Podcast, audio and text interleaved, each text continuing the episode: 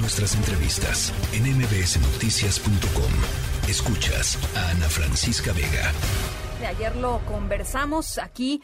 El uh, Consejo General del INE dio a conocer un informe técnico sobre los impactos del llamado Plan B de la reforma electoral presentada por el presidente López Obrador, ya votada en diputados. Eh, arranca el próximo periodo de sesiones en febrero eh, y ya lo dijo el presidente del Senado, eh, Alejandro Armenta, el uh, plan B de la reforma electoral será el primer asunto que se debata y, se vote allá en el Congreso. ¿De qué estamos hablando en el Senado? Perdón, ¿de qué estamos hablando y cuáles son las salidas legales eh, que ya anunciaba el Instituto Nacional Electoral para tratar de frenar lo que consideran serían efectos muy perniciosos de esta de esta reforma electoral, de este de este plan B, al grado dice el propio Lorenzo Córdoba de que podría poner eh, pues en riesgo las elecciones del 2024 de aprobarse el plan B como está planteado. En la línea telefónica, Javier Martín Reyes, abogado investigador del Instituto de Investigaciones Jurídicas de la UNAM. Me da muchísimo gusto saludarte, Javier.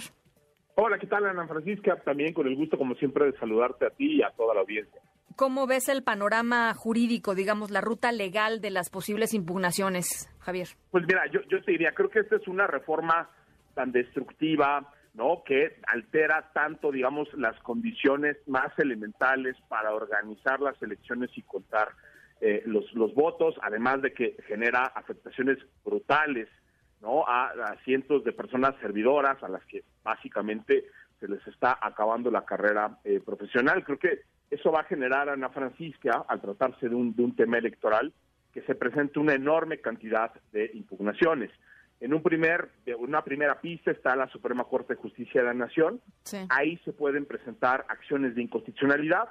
Estas son unas impugnaciones que pueden tener como, como efecto incluso que se invalide toda la reforma electoral, ¿no? Digamos, una de las cosas, una de las eh, violaciones que vimos en la Francisca es que pues no se respetó el proceso legislativo, en ningún momento el Congreso justificó la urgencia para aprobar así en, en fast track a las prisas sin discusión y sin poder conocer el contenido de la, iniciativa, y ese es un argumento que seguramente estará ante la Suprema Corte de, Justicia, y si se juntan ocho votos a la Francisca, eso podría invalidar en su totalidad la reforma, ¿no? También seguramente se presentarán eh, controversias constitucionales por parte del INE y por parte de los institutos electorales eh, locales cuando se trate de invasiones a su esfera eh, competencial en temas que no sean estrictamente electorales. Y después, yo tenía hay otras dos pistas adicionales. Eh, el Tribunal Electoral, el Poder Judicial de la Federación, en particular eh, la Sala Superior, pues prácticamente puede conocer de todas las impugnaciones que se presenten contra la aplicación de la reforma, ¿no? Esta es una reforma eh, muy compleja que necesariamente se va a traducir pues en una enorme cantidad de decisiones que tendrá que tomar el propio INE para implementarla y todas y cada una de esas decisiones, Ana Francisca, pueden ser impugnadas eh, ante el mm. Tribunal Electoral y el Tribunal Electoral también puede echar abajo, en el caso eh, concreto, es decir, para el proceso de 2024, pues buena parte no de estas disposiciones que tienen problemas de constitucionalidad. Pero los tiempos están muy apretados, ¿no, eh, Javier? Pues mira, yo, yo, yo, diría sí y no, digamos, eh, las acciones de inconstitucionalidad se pueden presentar dentro de los 30 días posteriores a la entrada a la publicación de la, de la reforma, eso seguramente va a pasar. Eh, y en el track, eh, también te diría una tercera pista, son los amparos, también es posible pues que las personas trabajadoras, que la ciudadanía, que organizaciones de la sociedad civil presenten amparos eh, en contra de, este, de, la reforma, alegando que hay violaciones más allá de lo, de lo electoral. Y luego, Ana Francisca, yo te diría, creo que esto puede ser un proceso muy, o sea, si la Corte, eh, digamos, no toma determinaciones eh, pronto, si no se otorgan eventualmente suspensiones, se puede generar un verdadero caos, ¿no? Porque, digamos, la implementación de la reforma va a ser paulatina, esa implementación puede ser eh, impugnada.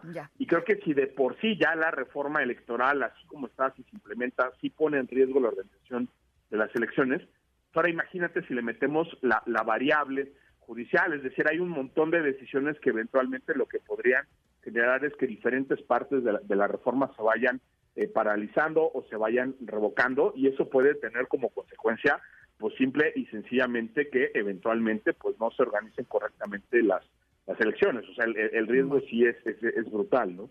Bueno, pues ahí está. Te agradezco muchísimo, como siempre, Javier. No, hombre, un gustazo, Ana Francisca, un abrazo fuerte. Que tengas muy linda tarde. La tercera de MBS Noticias.